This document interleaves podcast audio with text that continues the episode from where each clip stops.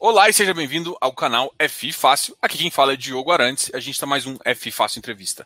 E hoje eu tenho o prazer de receber Tiago Figueiredo da Supernova para a gente conversar sobre o fundo GGRC 11. Tiago, muito obrigado por aceitar meu convite e obrigado seja muito bem-vindo aqui ao canal. Obrigado vocês pela oportunidade aí. Quanto, quanto mais tempo a gente tiver aqui para tirar as dúvidas do pessoal, a gente está 100% à disposição aí sabe que esse fundo tem bastante gente olhando, a gente agradece aí o voto de confiança de todo mundo. Estamos aí para passar para vocês o que está acontecendo no mercado e principalmente no fundo. É engraçado porque esse fundo ele, ele vem desde 2017 ali e ele, ele nasceu um fundo híbrido, né? Ele é onde no mercado quando ele começou você existia muitos fundos de logístico puro e existem fundos industriais, né? Ele surgiu uh, com uma tese um pouco diferente, já englobando as duas questões, né?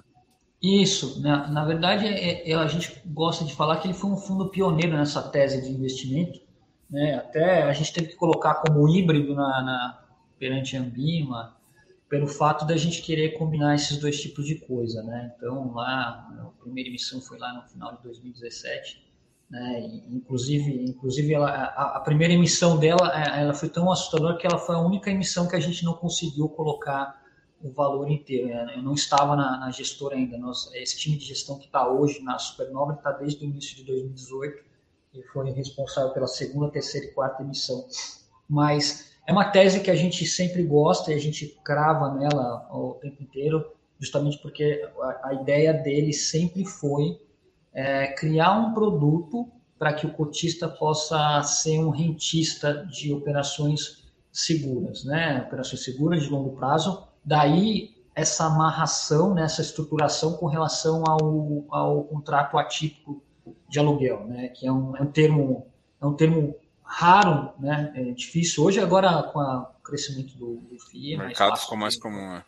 É. é mais comum, é mais fácil de entender, mas na época né, você citar um contrato atípico de aluguel, até a gente coloca como aluguel, mas na verdade o contrato atípico é um payback de um investimento numa, num imóvel que foi feito é, da maneira como o locatário queria. Né? Então, é, você, você como investidor coloca 50 milhões de reais no imóvel e, e fala qual a garantia que eu vou ter de, de, de retorno aqui, já que você está me pedindo para construir um imóvel que é só para você, do jeito que você quer. E aí, daí surgiu a, a, a, ao contrato atípico de aluguel. E, na verdade, é o meu payback ao longo do tempo da, do, do recurso que eu coloquei ali. Isso dá muita segurança para o cotista, né? É, o fluxo de pagamento do, do, do, do, do fundo é super estável, né? É, foi, foi assim que começou, né? Os, os, os BTS e os, e os SLBs, né? Os Series and Back, que é justamente para você você começou fazendo essa estrutura para que o, que o cotista e as pessoas gerem um bom benefício. É, e foi a indústria de, de fundos imobiliários que deu esse boom nesse tipo de modelo de engenharia também, né? Porque antes você tinha que o, a empresa de engenharia ou, ou a empresa ou a empresa locatária tinha que botar muito dinheiro, né? E aí colocar e isso acaba também você deixando o balanço da empresa ela é um balanço pesado, né? Porque você tem um imóvel de 50 milhões né, um patrimônio líquido de, de, de 50 milhões de reais parado lá, né, e, e aí esperando você depreciar durante 20 anos aquele negócio, é um negócio que é contabilmente também é duro de carregar, né? Então é, essa essa estruturação, né, essa evolução do mercado de capitais e entrando um terceiro, né, é, nesse, nessa, nessa função entre é, construtora e, e, e locatário, ajudou muito, muita gente aí, o mercado hoje é, o mercado é o que é de logística até industrial, uma grande ajuda dos fundos imobiliários, né? Não, com certeza. Agora vamos só dar um passo, um passo atrás, que é igual você mesmo comentou que vocês assumiram a gestão a partir de 2018, mas é um fundo desde 2017, né? E aí eu queria que você uhum. voltasse e contasse um pouquinho da história do fundo e da gestora também, e até é, como foi a, como se assumiu a nova gestão e, e os uhum. fatos que aconteceram é, até 2019 e, e tudo mais. Uhum. É, a gestora ela foi adquirida, ela foi 100% adquirida, né? os antigos donos resolveram sair do, do negócio. E aí os, os, os antigos, os sócios, hoje, né, que não participam da gestão, uh, compraram a gestora, e por isso teve a troca do, do a empresa se chamava GGR Investimentos, né, e por isso o, a, os sócios já tinham uma, uma gestora que tinha fundos 555, que a gente fala, fundos de liquidez, né, fundos de renda fixa, de ações, e no momento da aquisição ela, transformou, ela se transformou em Horus GGR. Como a, a, a ideia era, era, consolidar o novo time de gestão, né, eu, eu, eu, sou o diretor de investimentos da empresa desde o momento da aquisição, né, então perante a CVM eu sou a pessoa que responde por todas as aquisições, né, junto com, a, com o pessoal de compliance, né, responsável pelas aquisições. E no momento que nós assumimos, o que, que, o que a gente fez? A gente, o fundo tinha 4.300 cotistas no início de 2018. Né? Era um fundo pequeno, era um fundo que era pouco uma placa, uma placa pequena, uma gestora muito independente, né? totalmente independente, que fez uma, uma, uma, uma emissão pequena no início, né? E a, tese começou a dar certo, a gente começou a trabalhar justamente para vender essa, essa tese, né? começou, o pessoal começou a entender a, a, o produto, né? E começou a gerar interesse. Então, junto com o nosso administrador, que é a Semi Capital, nós fizemos outras ofertas, né? Ofertas subsequentes. A terceira oferta a gente teve uma demanda, a gente fez a, a ideia era captar 350 milhões, a gente teve uma demanda de quase 760 milhões de reais, né? E fizemos aquisições aproveitando o mercado, né? Que naquela época a gente como que a gente pode dizer, a gente pegou um oceano azul ali no, no início, né? Existia muita, existia oportunidades boas, né? E a gente assumiu é, a frente porque a gente é uma estrutura enxuta e muito ágil, né? É, aí em 2019 a gente teve um evento na pessoa física dos dois sócios, né? É, os sócios, essas pessoas se afastaram. Foi um evento na pessoa física que não teve nada relacionado a nenhuma das dos fundos, justamente porque a pessoa responsável pelos fundos perante a CVM e perante todos os órgãos regulatórios sou eu, né? Então, eh, essas pessoas, as duas pessoas que foram, os sócios que foram envolvidos, eles se afastaram, é, justamente até para trabalhar é, esse problema que estiveram fora da gestora. A gestora, a, a Semi Capital fez um trabalho muito bom também, até de auditoria, CVM, nós também, a gente foi 100% transparente com todas as informações. Eu acho que isso é uma coisa que a Supernova, ela é, né? E uma coisa que a gente aqui a gente discute bastante que, inclusive não, durante a pandemia, a gente, a gente foi super transparente com fatos relevantes, comunicado com todas as negociações que a gente teve, a gente foi super, transparente. E, é, e mesmo com esse afastamento né, dessas pessoas, a, a, gente, no meio do processo, a gente fez aquisição, porque a, um time nunca mudou, né? Então, a gente tem um pessoal responsável pela engenharia, a gente tem pessoal pela estruturação, eu, eu, eu fico aqui junto com o Fernando, que trabalha comigo na parte de análise de crédito, né? E, e a gente tem parceiros muito fortes aí com relação ao escritório de advocacia, a própria a administradora, né? A gente faz um, um trabalho e a, a, gestora nunca parou, né? Assim, só cresceu hoje. 4.500 cotistas para 90 mil cotistas, você tem que dar um, um pouquinho de, de mérito. Obviamente, a gente tem algumas coisas para desenvolver ainda, a gente já conversou anteriormente nisso. A gente, nós criamos o site do GGRC11, nós criamos esse, essa, o laudo de engenharia independente, né? E a, só a, Supernova, é a equipe da Supernova que faz além dos laudos, né? E tal. É, um, um site separado só para o fundo. Foram ideias que até outros gestores fazem hoje, né? Obviamente que tem coisa para melhorar, é bom a gente sempre ouvir esse tipo de coisa, né? É, não dá para acertar tudo, né? É, a demanda e o número de cotistas também e a, a, a tecnicidade do cotista hoje está tá muito melhor. A, a, gente até vê pelo próprio RI tem tem perguntas bastante relevantes, tem perguntas que tem perguntas que a gente mais faz mais para é, responde como uma educação financeira, né? Mas isso é bom, né? A gente quer que esse mercado cresça e eu acho que ele é uma ponte entre a renda fixa e a renda variável. Você tem que passar um, por um, por um, uma, um tipo de investimento como um fundo imobiliário, justamente porque você pega um pouco da renda fixa, que é o aluguel, né? E pega um pouco da variação de cota, que é o valor de mercado, da renda variável. Mas aí então você não cai nas dois ao mesmo tempo. Né? Legal. É, vou, vou, falando um pouco do fundo, né? É, é um fundo que a gente comentou aqui, já é um, tem uma tese logística industrial. E no regulamento do fundo tá que um, um cap que ele tende a tomar é um cap de uma NTNB mais ou menos de 10 anos, uh, uhum. mais 3%, né?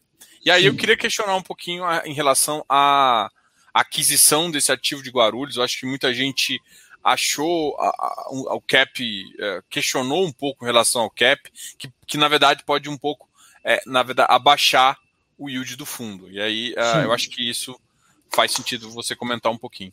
Vamos lá. É, a gente tem o, o, o, fundo, desde o início, né, antes até da entrada desse time, o, lá nos primórdios do mercado imobiliário, a gente criou, o fundo foi criado com uma, com uma cabeça justamente de rentista, né? É, e assim, como atrair um rentista né, versus um CDB de longo prazo que pagava na época 15% ao ano, 12% ao ano, né?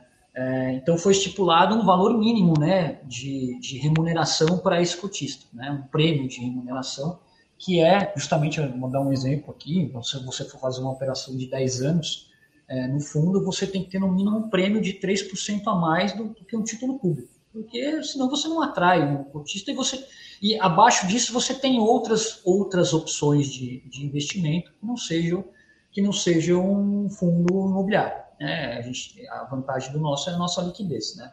É, e, o, e, o que acontece? Historicamente, se você pegar nossas aquisições desde o início, todas as nossas aquisições, historicamente, se você olhar, a gente colocou, a gente tem esse benchmark que é no mínimo 300 pontos acima da curva, né?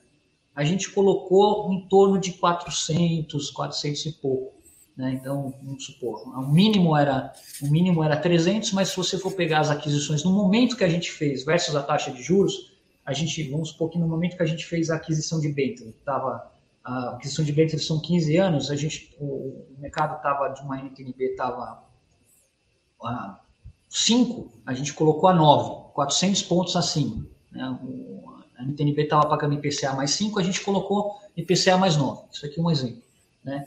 Então, a gente sempre tentou manter essa média né, é, de 400 e ir controlando ela baseado na qualidade de crédito do, do locatário. Né? Então, no início, a gente teve algumas operações high yield, né, e depois a gente colocou uma, algumas operações com, com high yield, que a gente quer dizer com prêmio maior, são empresas que estavam passando por uma reestruturação. Então, o, o, fundo supernova ele tem essa característica de algumas operações elas não foram única e exclusivamente uma venda de um imóvel elas eram parte de, um, de, um, de uma, de uma reestruturação maior na empresa. Então a empresa estava se desalavancando, ela, tava, ela vendeu o imóvel para pagar uma dívida no banco, ou ela vendeu o imóvel porque ela queria fazer uma expansão, ou vendeu o imóvel pra, justamente para investir no, no, próprio maquinário dentro daquele imóvel, que é um caso, um caso que a gente tem aqui dentro da, dentro da gestora, né? dentro, dentro do próprio portfólio.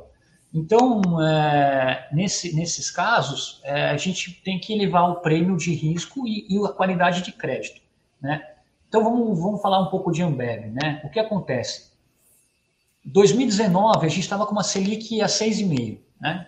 Então, vamos, supor, é, Selic a 6,5, né? Então, se você fosse colocar... E hoje a gente está com uma Selic a 3.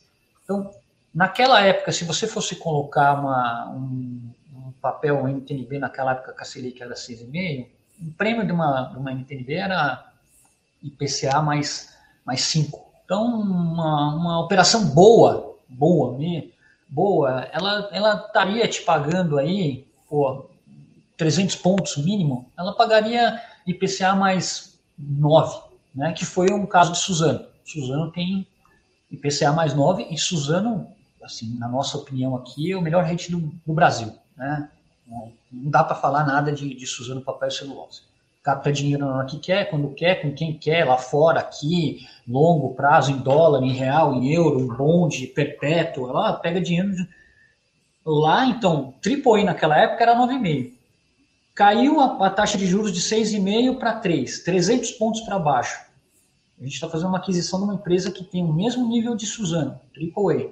300 pontos para baixo hoje é mais ou menos sai de 9, um cap rate de 9 para um cap rate de 9, de 6, que é mais ou menos o, que a gente pagou pertinho de 7, né? Que é um prêmio, um prêmio premium, né? Para uma Ambev, né?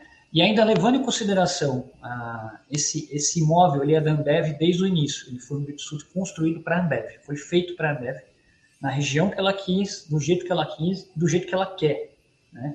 Então isso tem um valor. Né? Estrategicamente falando, né? quem conhece a operação de Ambev sabe que eles são um dos diferenciais de Ambev é a sua logística, né? A capacidade de logística deles de movimentação é muito grande. Então, é, o imóvel é um imóvel premium, não só de localização, de é, estrategicamente falando, e de locatário. Então, por isso o prêmio dele hoje ele foi um dos prêmios assim pela pela atual situação de taxa de juros e pela consideração a qualidade do imóvel, localização e a, o crédito, o prêmio dele é um prêmio que a gente ainda conseguiu 350 pontos aí acima, porque hoje essa operação tem sete anos, né? Então a gente usa a base de sete anos partindo agora disso daí, né? Então, saber que o valor por metro quadrado é muito próximo do laudo, né? E, e a gente está muito feliz e muito seguro, e eu, eu tenho certeza que tem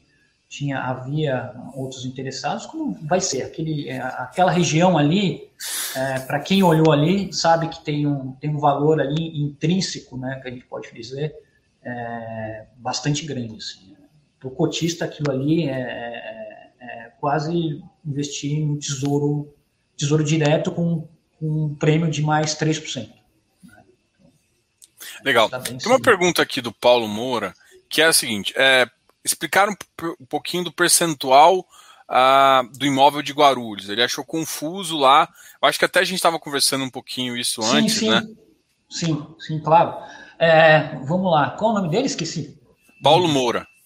Paulo, é, na verdade nós somos, nós compramos 100% do imóvel. Então, o que acontece? A, a gente, o que acontece? O imóvel, ele está debaixo de duas matrículas, né? O que, que, que, o que você quer dizer com isso? ele tem, vamos supor que fossem dois estados e ele está no meio da fronteira dos dois estados, assim, né? Então, a, a, empresa na qual a gente comprou, quando ela montou aquilo, ela tinha um terreno muito maior. Então, ela montou, ela construiu o galpão entre duas matrículas, né? Então, é por isso que na, no, no nosso fato relevante, nós falamos que compramos 14% de uma matrícula e 80% de outra matrícula. Por quê? Porque o o imóvel em si, ele está, ele está dividido no meio dessas duas matrículas. Então, tive, a, o que a gente está fazendo agora, que é um trabalho de engenharia, é fracionar a matrícula e transformar aquilo numa coisa só.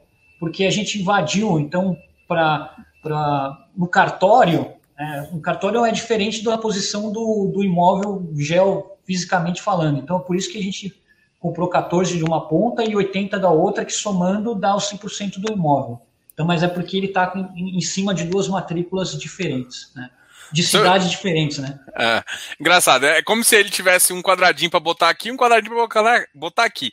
Em vez dele colocar o imóvel todo aqui, ele não, não, vou deslocar um pouquinho para complicar para todo mundo. Exatamente, então, é porque no caso, se ele fosse, eu tenho certeza que a engenharia pensou, mas se ele fosse fazer isso, ele perdia a margem de manobra de carreta, e como era tudo dele ali, é, teoricamente, ele falou, ah, cara, monta aí em cima, no, monta nessa aqui que depois vai ficar aqui. Isso foi esse imóvel, esse imóvel, se não me engano, foi é de 2012.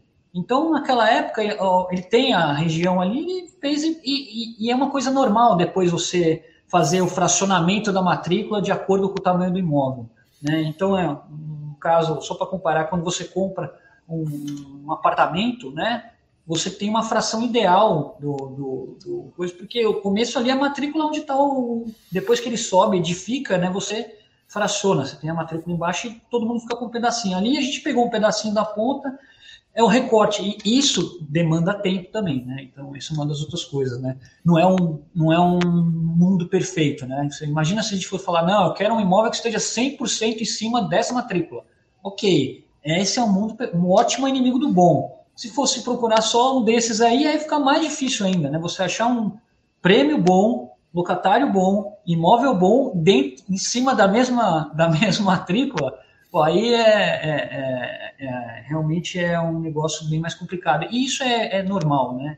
Então, eu acho que dá uma confusão, mas é isso. Pode ficar tranquilo o cotista que 100% é do imóvel é nosso, né? 100% do imóvel é nosso. Uma, uma, coisa também que eu tinha, quando eu dei uma olhada na aquisição, eu fui olhar justamente a área em volta, assim, até para entender como é que estava a área. É, existe possibilidade do que, do que vocês compraram de fato ainda ter expansão, ainda ter otimização de, entre área, uh, área bruta locável e, e, e área total do, do, do, terreno? Existe uma possível expansão? Tem alguma coisa nesse sentido? É, não precisa nem ser um estudo de fato, mas tem área para melhorar a eficiência? Ou basicamente essa estratégia não foi, foi realmente o ativo em si? A estratégia é mais uh, logístico, né? A região de Guarulhos e Itacoacetuba é uma região meio que uh, predominantemente para isso.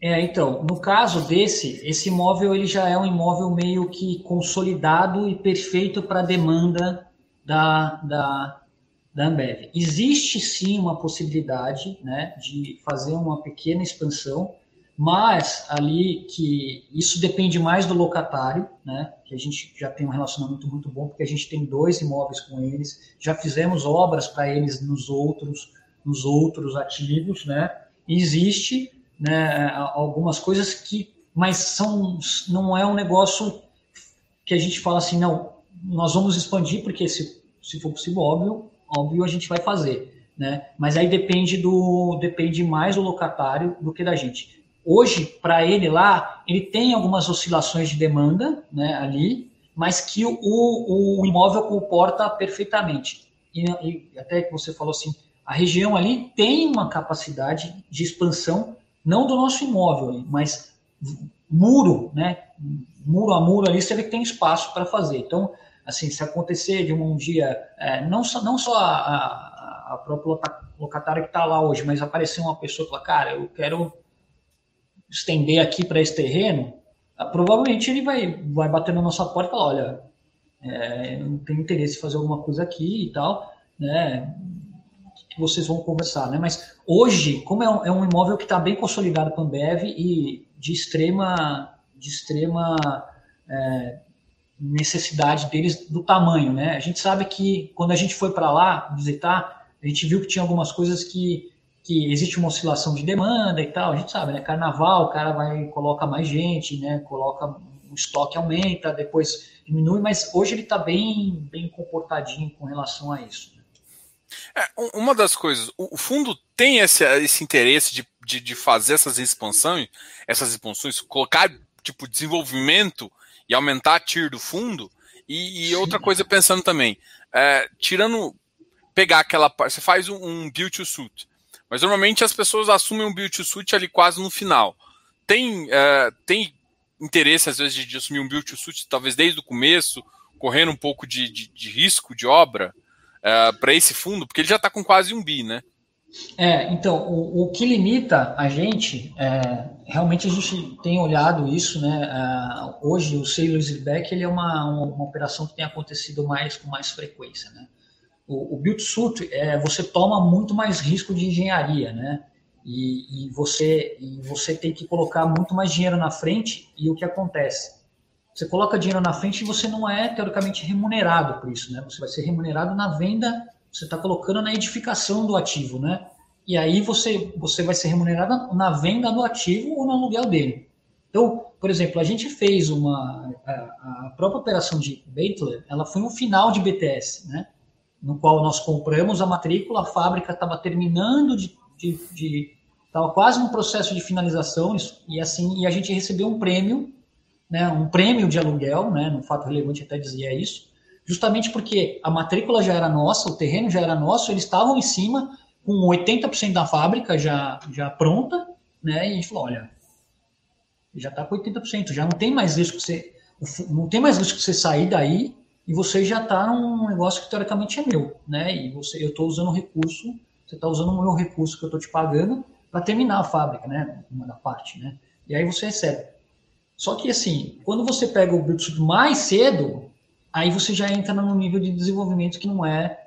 Que aí eu não tenho nenhum contrato, eu não tenho um contrato, às vezes, né? Às vezes é, é mais fácil você se alavancar via um CRI, em que aconteceu, por exemplo, uma operação de Suzano, uma operação de Suzano, nós demos foi um build-suit, ele foi financiado via uma, uma operação de CRI, no qual, quando nós compramos o ativo, o, o dono do, do ativo liquidou o CRI. Né? Então, existe a possibilidade, mas assim, o que acontece é a remuneração para o cotista. Né? O meu cotista é um cotista rentista. Ele não, ele não quer não, ele não quer flipar imóvel, pelo menos na política de investimento do fundo, não é, não é esse é o princípio, né? Que você toma um risco maior, né? Um risco de construção, né, um risco de atraso em obra, um risco, aí começa a colocar dinheiro lá, a obra não termina e tal, eu não consigo receber aluguel, demora para sair o habite, então isso isso acaba podendo remunerar o, o cotista, né? E, e, a gente tem a plena consciência que esse fundo é, é, é, muito mais é muito mais tranquilo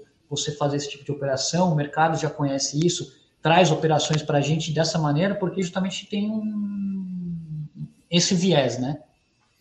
Fazer ah, legal. Tipo é, é que assim, eu, eu acho que você, você pode, assim, sei lá, mesmo para um rentista, sei lá, 100, 100 milhões ali fazendo um ativo de desenvolvimento que você pode flipar depois, assim, pode vender, pode fazer alguma coisa, não pesa tanto, né, no fundo de quase um bi.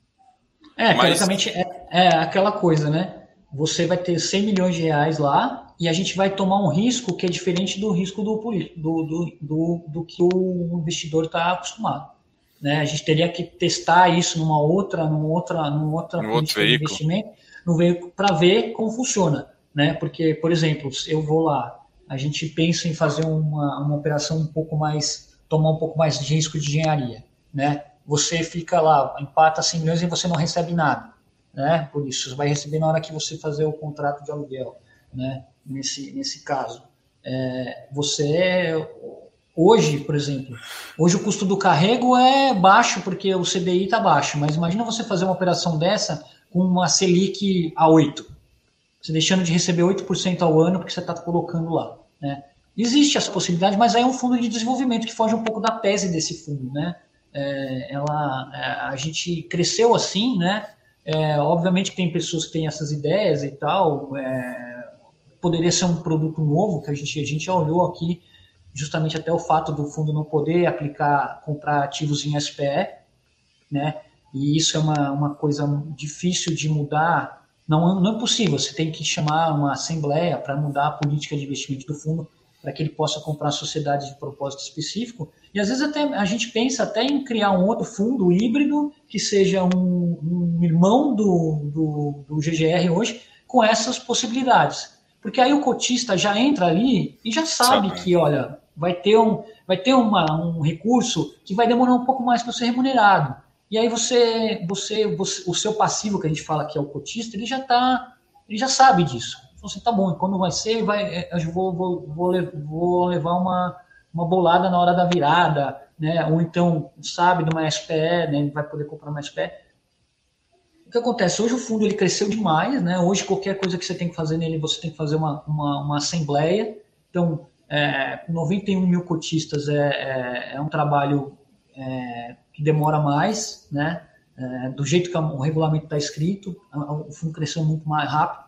É, por consulta formal, eu acho que hoje, com uma tecnologia, eu acho que é possível fazer, é, e a gente precisa da participação do cotista mesmo. Com o nosso maior canal hoje é por e-mail, não tem jeito. A gente tem que, esses cotistas, a gente tem que, tem que sempre bater na tecla de manter todo mundo atualizado, né? Porque não, não temos outra, outra alternativa perante a CVM, a não ser o papel, né? Mandar a cartinha para vocês ou por, por e-mail. Então, se o seu cadastro não está atualizado, igual a gente até aproveita para falar, tipo, um imposto, relação ao imposto de renda, né? Até, até escrituração, isso é um trabalho do administrador, que é a Semi Capital. Né? Nós somos os gestores do fundo. Nós escolhemos os ativos, a gente discute aqui com você, troca as ideias sobre o que a gente pode fazer com o recurso.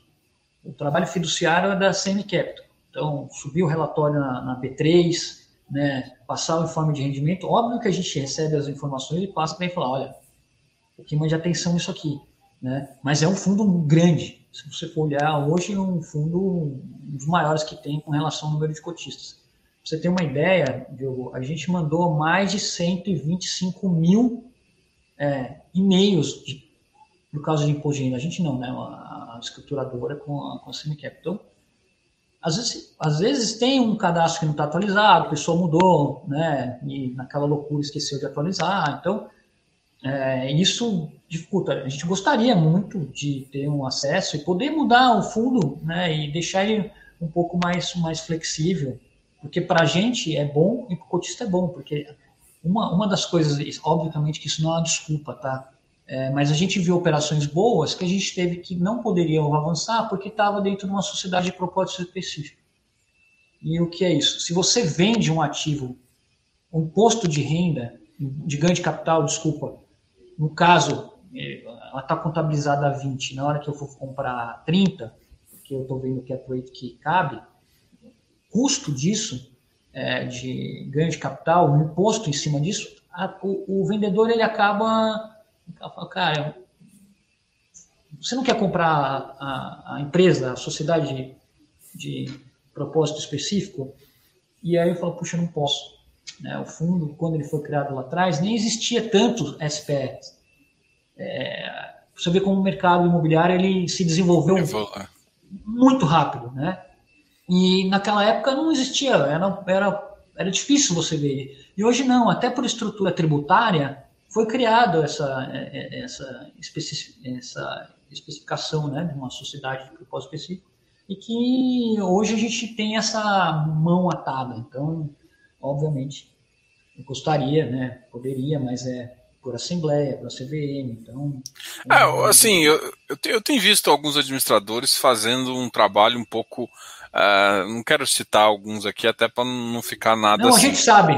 Mas gente tem, sabe tem, tem, tem, assim, hoje em dia tá mais fácil, hoje em dia tem assembleia totalmente online. Tá, é, exatamente. Eu, eu, eu, acho, eu acho assim, esse, esse, esse hoje em dia, e assim, eu, eu vejo até pelas perguntas aqui, o pessoal tá bastante ativo no mercado, eu acho que e-mail é uma coisa mais fácil de mudar, né? E mais fácil é. do, do pessoal se interagir e tudo mais. Eu acho que isso é uma das coisas que, que falta. Não, a pergunta é, que eu. Pode falar. A pergunta, a pergunta, que eu tenho é o seguinte: é, agora, eu, a gente estava vendo, falando do relatório, a gente, o ativo atualmente está com uma liquidez de 246 milhões, mais ou menos, né? E aí a minha visão era o seguinte: é, o, o fato relevante da Ambev foi mais ou menos que a gente tinha 112 milhões para gastar. E aí eu tinha feito uma conta e aí, no relatório, vocês colocaram que as aquisições, mais ou menos, geraria aí, até com cap um pouquinho mais alto, geraria mais 176 milhões. O que, é. na verdade, iria faltar um, um, pouco do capital. Aí uma pergunta é, é essa, essa estrutura realmente está certa? Ou parte disso, desse valor aqui, já é o da Ambev? E se, é, e se não for o da Ambev, vocês pensam em alavancar? Como é que ficaria essa estrutura aí?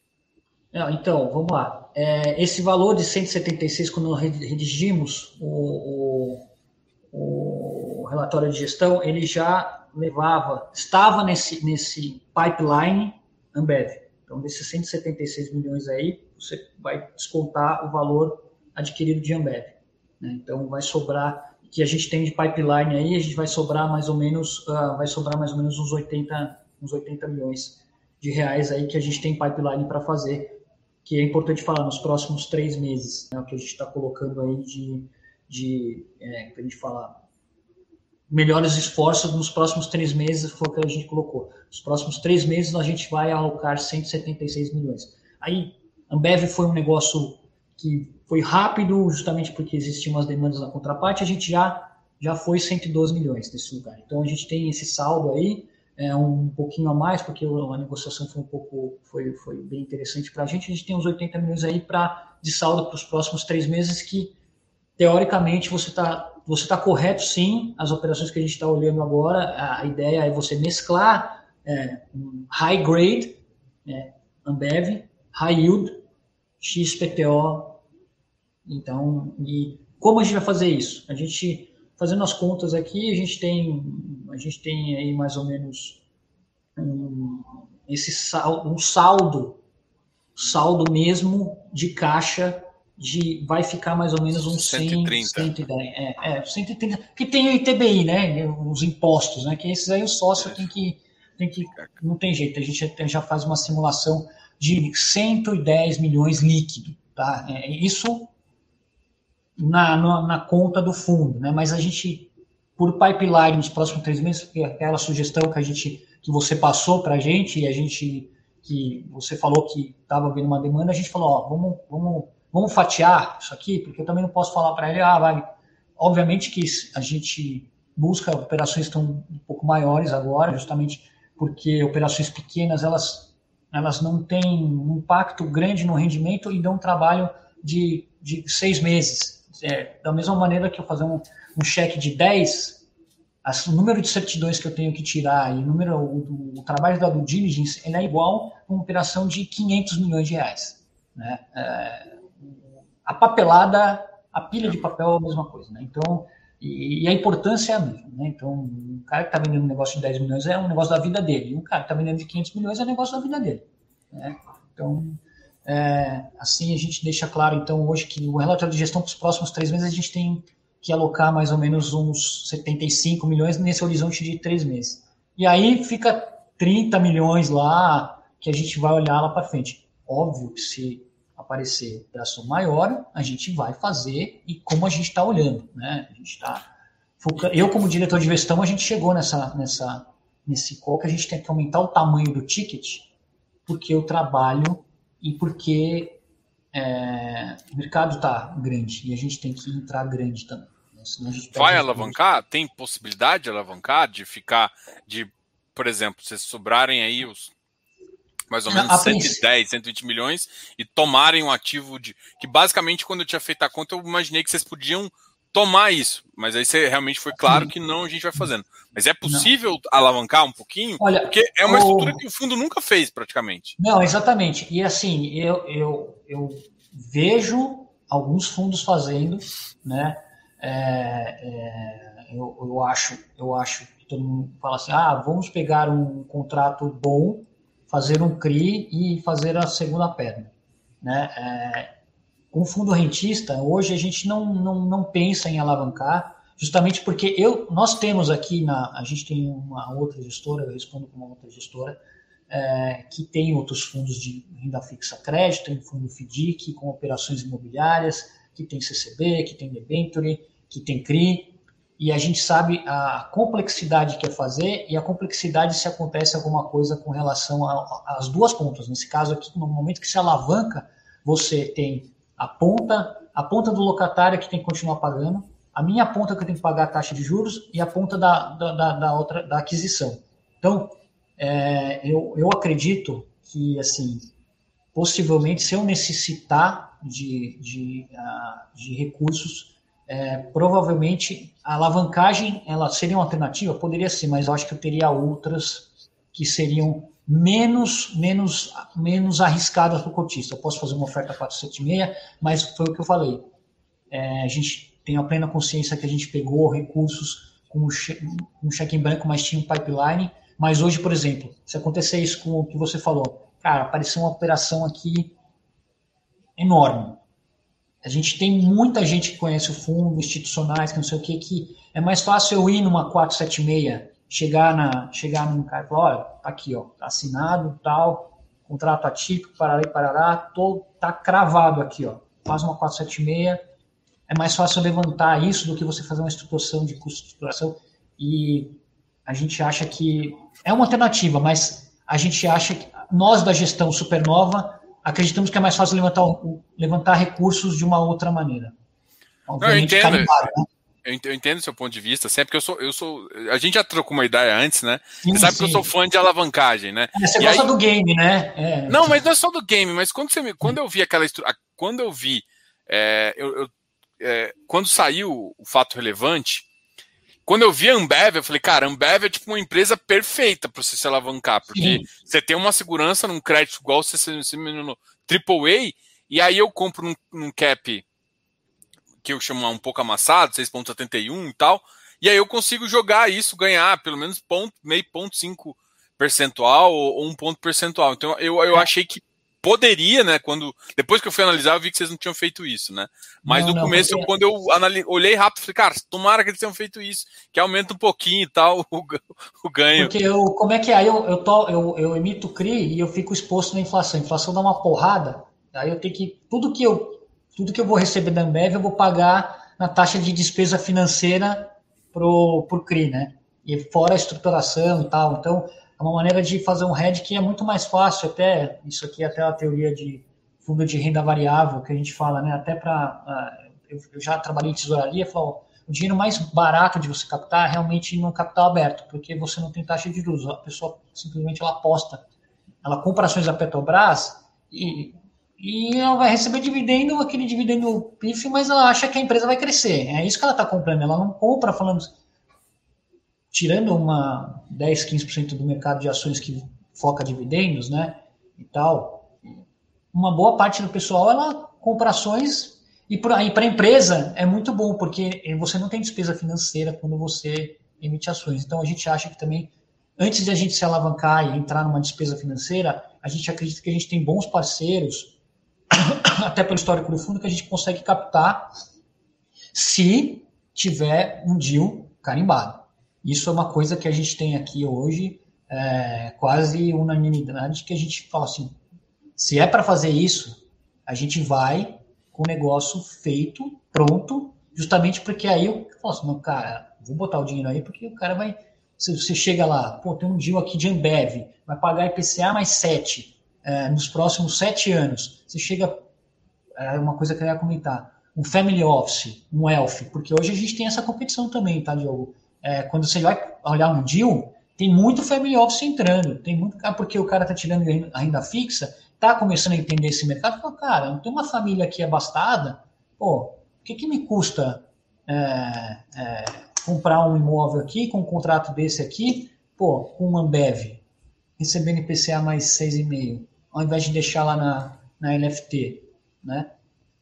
É, com esse risco de crédito. Então, a gente tem algumas alternativas, óbvio que não dá para. Né, é uma operação, a gente viu, a gente falou, pô, é um negócio bacana, né?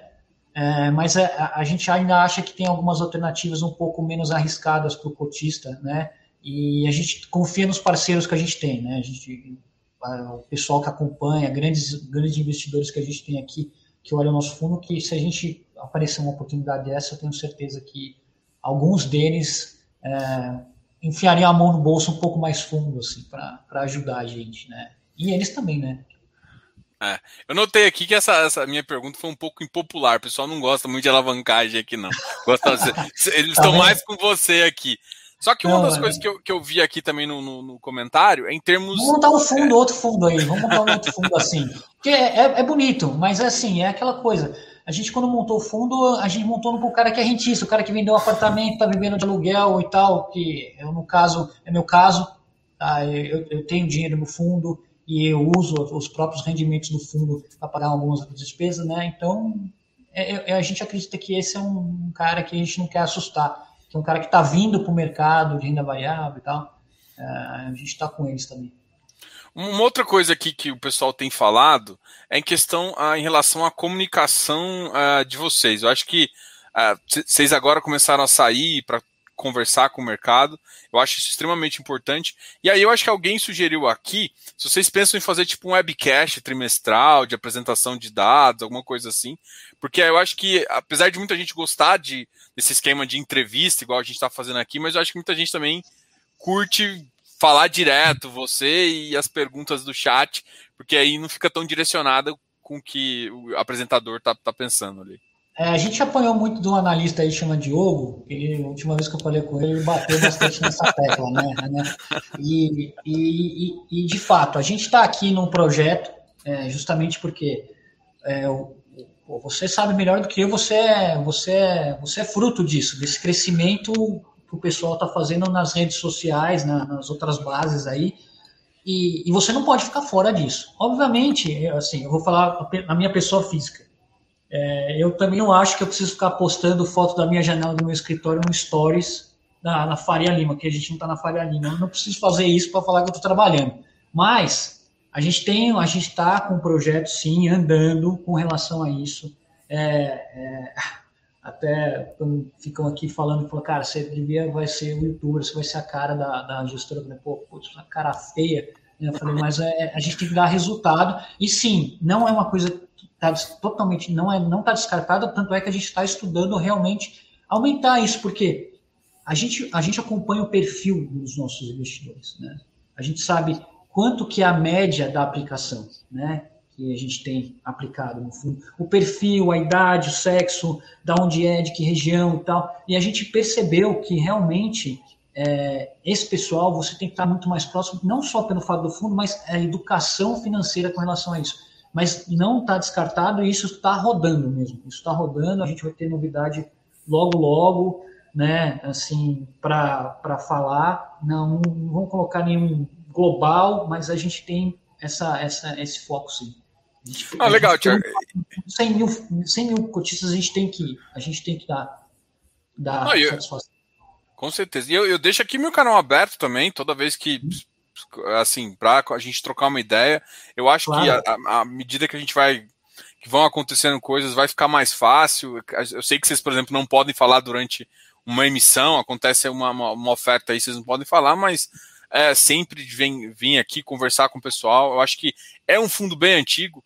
Eu lembro, eu até comentei com você também, que eu recebi do GGRC um folheto em casa. É, folheto. Pra, pra, pra, eu acho que, não acho que na segunda ou na terceira, na Foi terceira na emissão, é, mandaram um folheto, assim, então com, com, os, com, os, com os ativos da Ambev ali mostrando. Exato. Então, os fotinhos e tal. É, né? acho que foi, Agora, se não me engano, foi 2018 ali. Exatamente, mas hoje, quando você tem, quando você tem 4 mil cotistas e tal, agora, cara, imagina se mandar folheto para todo mundo, no, no, outro mês eu estou pagando 10 reais de rendimento, 10 centavos de rendimento, que fala, ó, despesas com, com folheto, né, com, com prospecto. Cara, vai. Né, o negócio. E tem um caso, eu não sei, eu contei para você que no caso até de escrituração, né? Escriturador, até para quem não conhece, escriturador é, é, é, o, é o fornecedor do fundo, responsável por fazer o controle de quem é dono de cada por cota. De então, quanto, cada vez, é? Você compra, é, cada vez que você compra a cota, sua cota é escriturada com o seu nome, com o seu nome na B3, né? Então, cada vez que você troca, você, você, você paga, né? Você paga um, um valor igual a uma emissão de boleto. Só que o negócio começou a crescer tanto, tanto, tanto, que chegou uma hora que a gente falou, nossa, olha o que a gente está gastando de escrituração. A gente sentou com o escritório e falou, olha, o fundo não tem mais 4.500 cotistas, não tem 10 mil, o fundo tem 85 mil. E assim, e, e, com a oferta, o pessoal flipando, né? Comprando na oferta e vendendo, todas essas operações o cara tem que registrar e mandar para vocês depois, né? Então chegou uma hora que a gente falou, nossa senhora, ó, o que a gente ganha aqui a gente pagar. E é um, e é um serviço que dá muito trabalho, né? Mas a gente renegociou isso daí, a gente tem um ganho ótimo com relação a isso colocou uma boa parte também na plataforma, em plataforma de internet, até o negócio do imposto de renda, também hoje está muito mais fácil, né? Essa pessoa está cadastrada.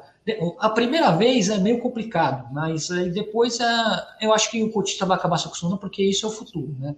Você vê que todos os administradores estão fazendo isso e não tem volta, né? Então, não. A participar disso, né? É, eu até, até um, alguém aqui no, no chat também pediu assim se não tinha como desdobrar a cota para voltar para uma base. Mas eu acho que desdobrar a cota volta com essa questão. Aí, em vez de 100 mil, você tem 200 mil e aí. Eu sou meio contra, para falar a verdade. Não, a gente já fez essa conta, viu? Eu não sei quem deu essa ideia. A gente já pensou nisso. A gente já pensou nisso em, em tocar e aí falou, cara, meu, vai, vai virar um, um, negócio tão grande, tão grande, tão grande, que até o próprio escritor falou, cara, vocês não vão continuar com essa ideia, né, e tal, porque aí realmente você desdobrar só esse trabalho, né, uma vantagem, né? A gente já viu isso em outras empresas. Talvez, talvez quando a cota bater 300, a gente, a gente até faz uma campanha aqui para vocês fazerem isso, a gente pensa em desdobrar de novo, né? Mas assim, a 100 é um trabalho muito hercúleo e vai custar muito para o cotista, né? É isso que a gente fala. É, é, tem coisas aqui que, por mais que a gente tente fazer, é, baixar o preço, é, é, um setor de um setor de administração, um setor de custódia, de, de escrituração depende muito hoje de muita tecnologia, muito dinheiro investido nisso, né? O mercado está se popularizando, que é legal, mas também tem que, serviço de qualidade tem que investir dinheiro, né? É, com o advento de fintech, você vê que tem grandes grupos colocando dinheiro nesses serviços, porque é um serviço que demanda mesmo, demanda mesmo. Legal. Uma das perguntas até que a gente fez quando eu também estava trocando uma ideia é que hoje, hoje o mercado, assim, eu, eu não, vou nem perguntar em termos de, uh, da, da taxa uh, de gestão em si, mas o mercado hoje em dia, ele quando o cotista é um pouco ansioso, né? Tá no papel dele, ele tem que cobrar da gestão em relação a, a, ao rendimento do ativo, é, em relação à emissão. Eu acho que alguns acham que, que foi uma emissão sem pipe, eu acho que você já falou aqui que que não, tinha pipe, mas hoje em dia o mercado está um pouco líquido.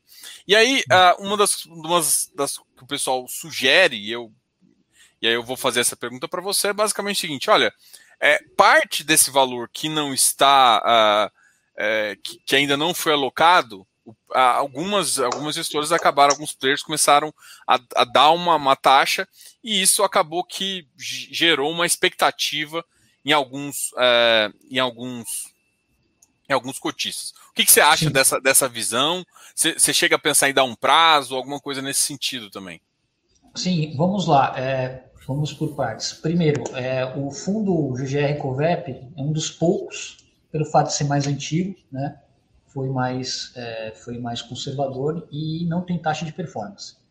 Né? Acho que se algum cotista for fazer um exercício da, da taxa de performance que estaria pagando hoje Vamos, pega qualquer outro fundo aí, logística que paga taxa de performance e joga e faz o exercício no, na rentabilidade que a gente teve no, no, fundo no fundo desde o começo.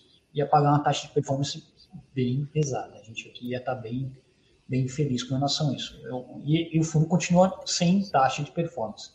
Obviamente, hoje a gente, a gente tem uma, a gente tem uma, uma, uma, uma missão aqui né, para terminar né, porque a gente recebeu um voto de confiança dos cotistas e a gente tem que terminar, a gente tem que terminar a nossa missão, porque afinal nós somos pagos para isso, né?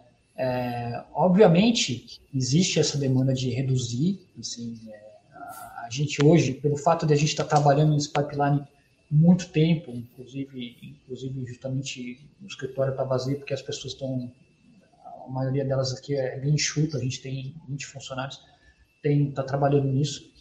A gente não é o fato de, ter, de não ter finalizado, liquidado tudo, não significa que as pessoas não estão trabalhando no dia ou investindo um recurso nisso, né? Obviamente a gente pensa é, é, nessa, já viu essas propostas, né? E já olhou alguns fundos que realmente, ah, cara baixa a taxa de gestão, mas a taxa de performance ele coloca na, sobre a cota integralizada que é 100.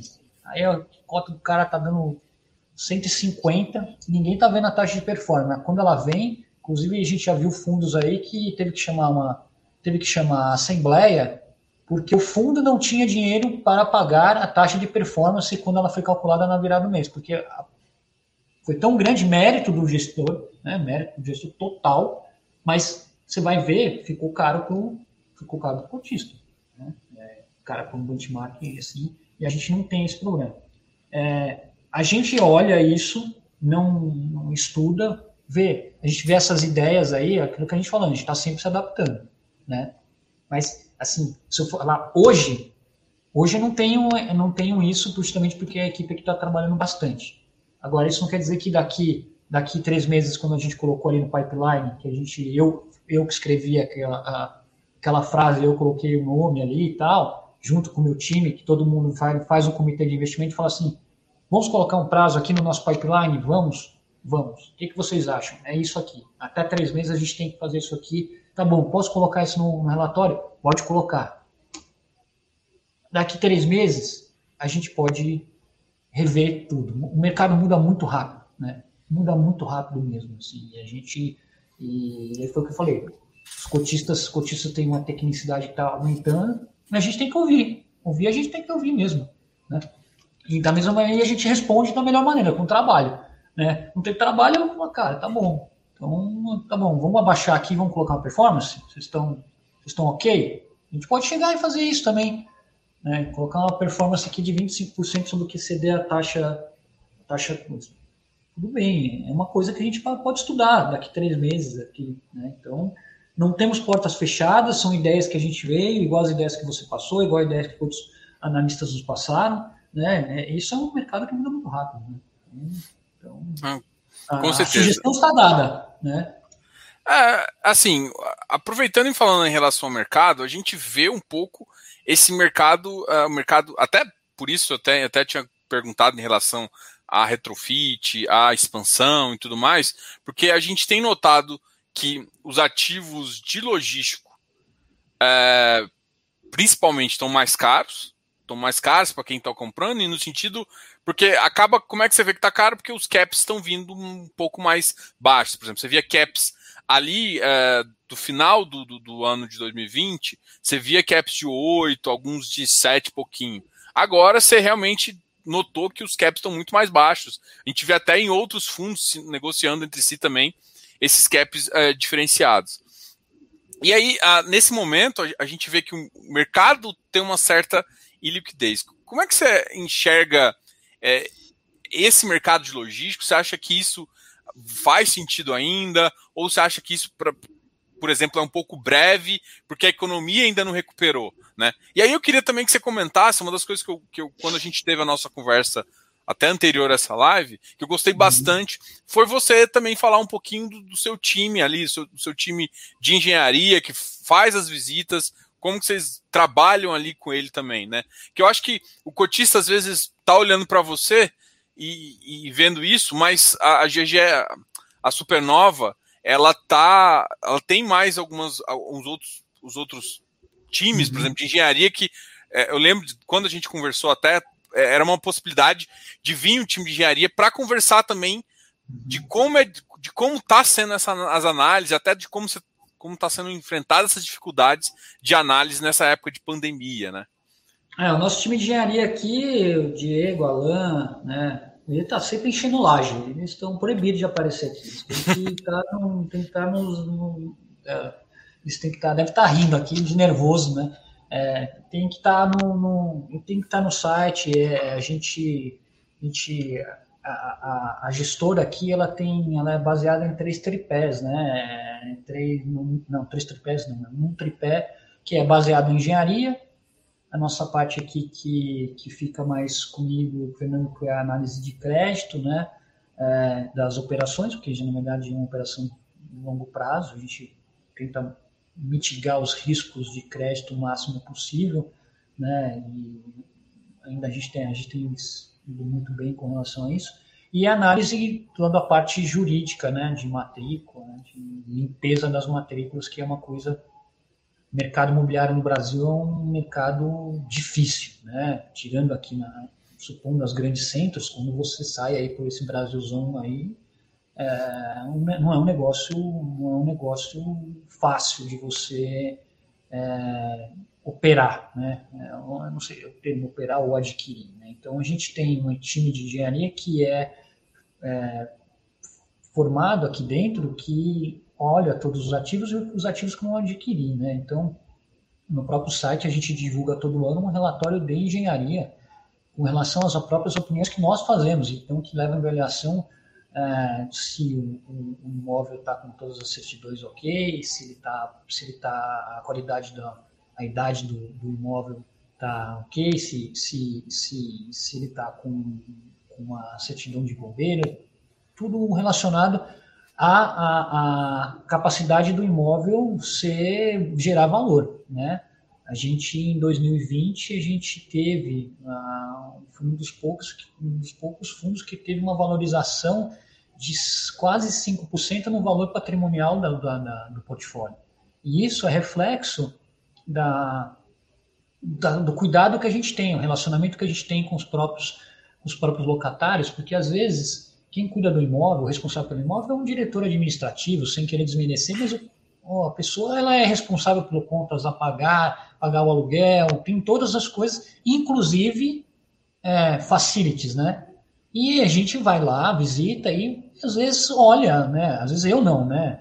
O time de engenharia olha, né? Diego, Alan, o pessoal que trabalha com eles, vão falar, pô, podia fazer isso aqui, afasta esse muro aqui, vamos colocar luz de LED, vamos tentar fazer placas né, fotovoltaica.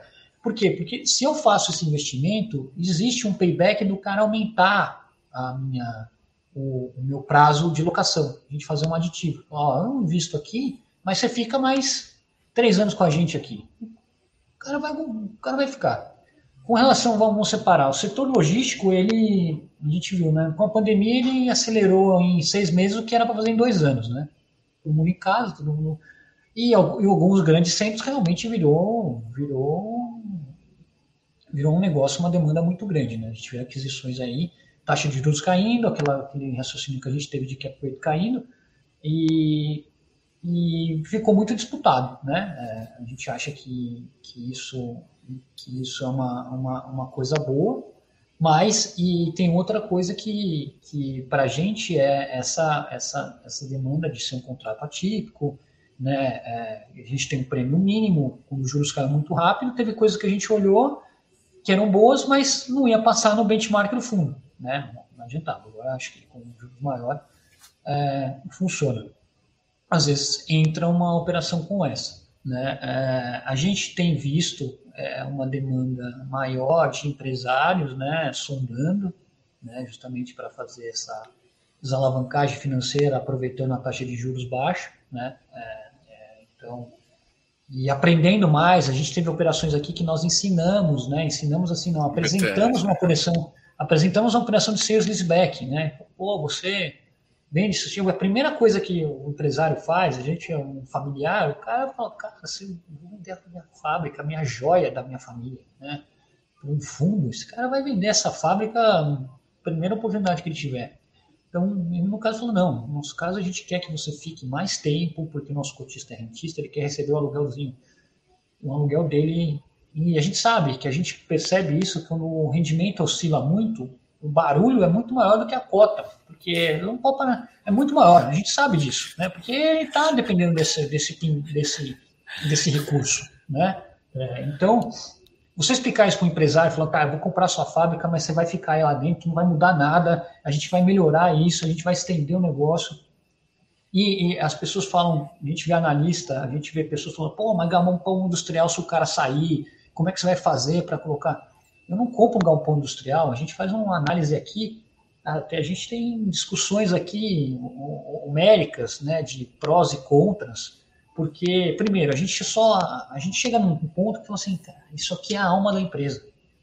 Esse cara só sai daqui se a empresa acabar, né? Porque não é além da identificação. o cotista às vezes vai falar, pô, o cara botou 50 milhões num galpão industrial, uma fábrica. Só que ele, o empresa, ele não sabe que o empresário botou mais 50 milhões dentro da fábrica.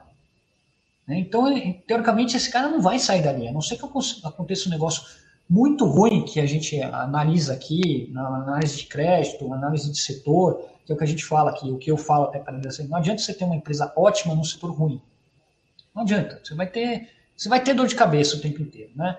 É, e, e, a pandemia, a gente sabe, é, o, os setores que, que precisam de capital de giro, outros que precisam menos, precisam mais, mas assim a gente vê o galpão industrial também como um filho é aquela coisa são dois, a gente tem dois tipos aqui né? E cada um tem a sua vantagem e desvantagem né? Logística hoje está muito disputado mas a gente voa o Brasil a gente sai pelo Brasil inteiro né?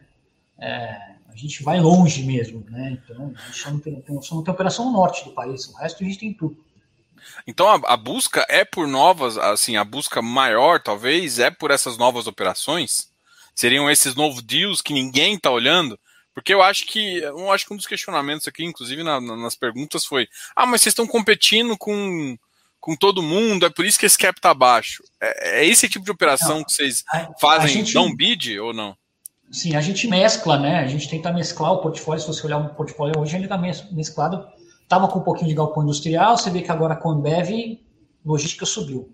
E algumas operações realmente a gente faz que é do zero. Do zero, não era para ser, a gente, a gente tem um contato com o empresário, assim, são raros os, o, as operações que, óbvio, a gente tem contato com grandes brokers, né, é, mas é, grandes brokers também trabalham com todas, eles sabem todos os fundos imobiliários, ele puxa aqui em qualquer, em qualquer site, ele sabe, mas a gente trabalha muito diretamente com o empresário, né, e, e a gente teve duas ou três operações que largaram assim, né, com uma tecnicidade não só de engenharia, mas, por exemplo, a equipe de estruturação aqui, né, com, com a Thaís, com a Ana do jurídico, né? E falou assim, cara, vamos virar isso aqui, vamos fazer uma apresentar uma operação para você, com, que você vai se desalavancar e vai ser a primeira da. Geralmente, se você for olhar no nosso portfólio, eu não tenho isso de cabeça agora, mas teve uma boa parte aqui que foi a primeira operação que o cara fez de seus leaseback, ou até uma operação com mercado de capitais, exatamente igual a essa de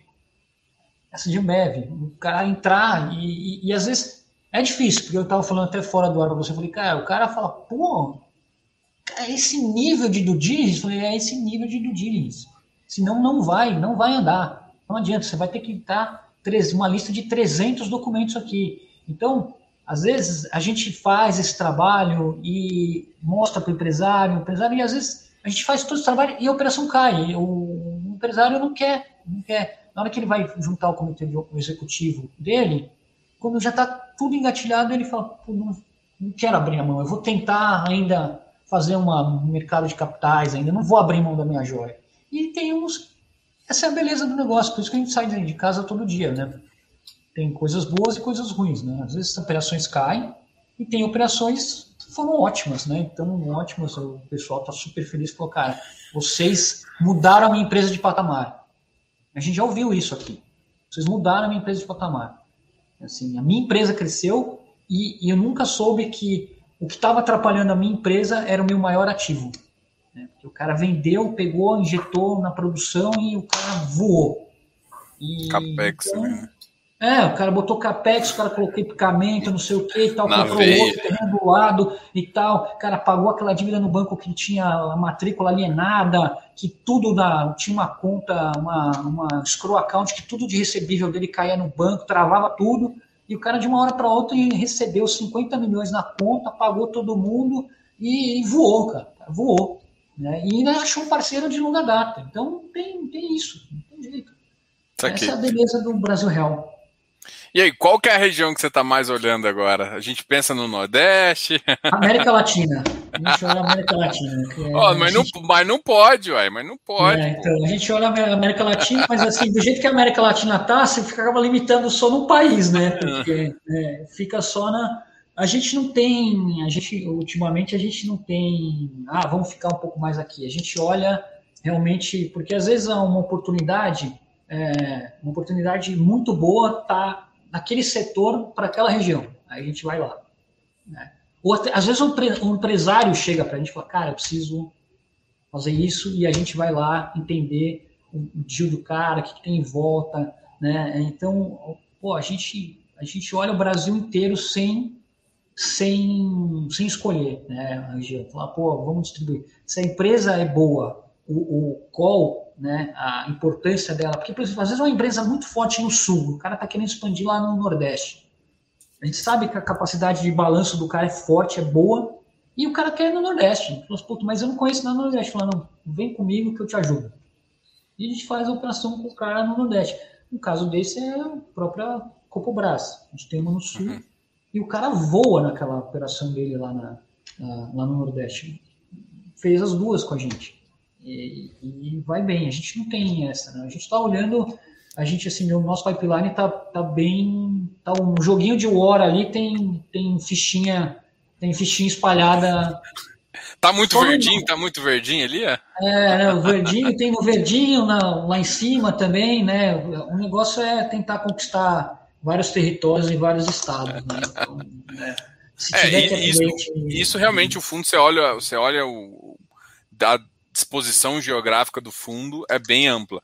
E faz sentido, né? Pela estratégia do fundo que é, que é industrial.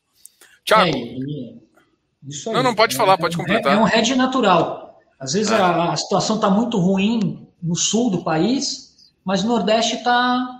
Ah, a economia já abriu lá. Pô, imagina. Então, isso é próprio um hedge natural do fundo, você está espalhado é, o Brasil, você sabe que tem vários Brasis, né? Então, isso para a gente também é bom. Tiago, eu gostaria de agradecer pela conversa, muito obrigado, até acabou passando também um pouquinho do tempo. Ah, aqui o canal fica aberto aqui. Vou deixar você falar as últimas palavras aí, agradecer. É, eu te agradeço aqui pelo convite, também agradeço ao, ao, ao Santarém também, tal, o time de vocês aí, que tem auxiliado e tem respondido tem, você tem ficado bastante atento e respondendo. Até, pessoal, a, a gente conversa aqui bastante. É, eu, eu, sou uma das pessoas que, eu, assim, eu antes de criticar, a gente critica.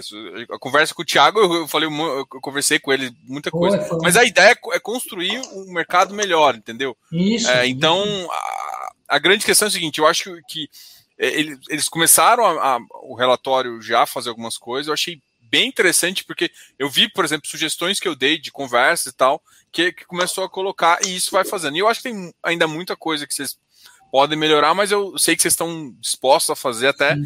iniciando esse papo aí com todo mundo. Parabéns aí, ah, eu vou deixar você falar as últimas palavras.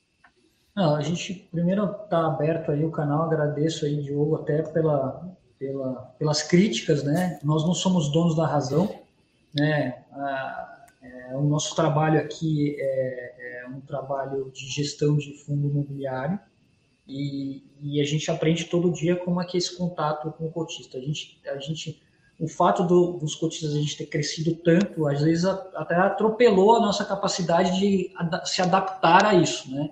E é por isso que a gente está aqui, é por isso que a gente tem um RI que, infelizmente, a gente não consegue responder todo mundo, né? É, é, é muita, é muito, são muitas mensagens, né? E, e é, a gente recebe mais, mais de dezenas, é quase centenas de mensagens a gente. Algumas coisas a gente, alguma, algumas coisas não são de responsabilidade nossa, né? Mas a gente não se exime, a gente repassa para o administrador, escriturador.